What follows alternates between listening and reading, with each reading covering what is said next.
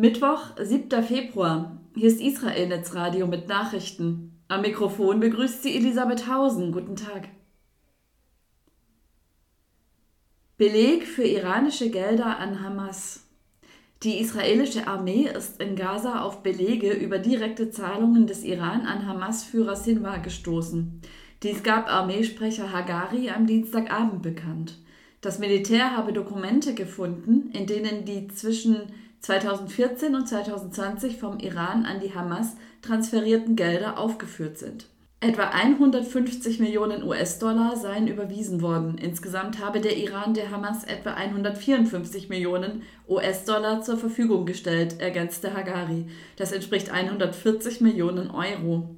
Der Fund sei ein weiteres Beispiel dafür, wie der Iran Terror im Nahen Osten exportiere, sagte Hagari. Dieser Terror sei ein globales Problem. Beratung vor Ramadan. Der Chef des israelischen Inlandsgeheimdienstes Bar hat am Dienstag in Tel Aviv den hochrangigen Beamten der palästinensischen Autonomiebehörde Al-Sheikh getroffen. Thema waren Maßnahmen zur Prävention möglicher Ausschreitungen während des islamischen Fastenmonats Ramadan, der am 10. März beginnt. Israel erwägt, Palästinensern über 45 Jahren ihre Arbeitsgenehmigungen zurückzugeben, die ihnen nach dem 7. Oktober entzogen wurden. Außerdem könnte es Lockerungen für den Besuch der Al-Aqsa-Moschee geben. Israels Sicherheitsminister Ben Gvir sprach sich dagegen aus. Wegner in Israel. Berlins regierender Bürgermeister Wegner hat Israel einen zweitägigen Solidaritätsbesuch abgestattet. Am Montag traf er den Tel Aviver Bürgermeister Huldai. Außerdem führte er Gespräche mit Angehörigen der von der Hamas entführten Israelis mit deutscher Staatsbürgerschaft. Er versicherte sein tiefes Mitgefühl. Laut einer Mitteilung wollte er das klare Signal senden, dass Berlin fest an der Seite Israels stehe. Der Leiter des deutschen Vertretungsbüros in Ramallah, Ofza, informierte Wegner über die Lage der Palästinenser im Gazastreifen. Herzog trifft TikTok-Vertreter.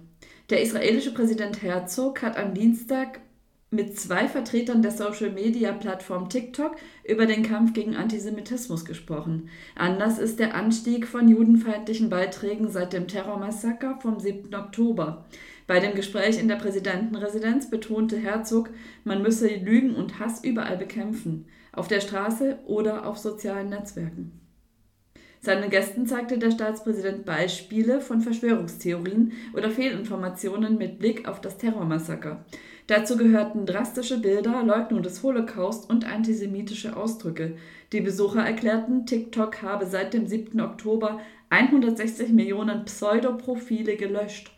Über die präsentierten Beispiele zeigten sie sich entsetzt. Sie versprachen eine weitere Zusammenarbeit. Herzog dankte ihnen für die offene und ehrliche Unterhaltung.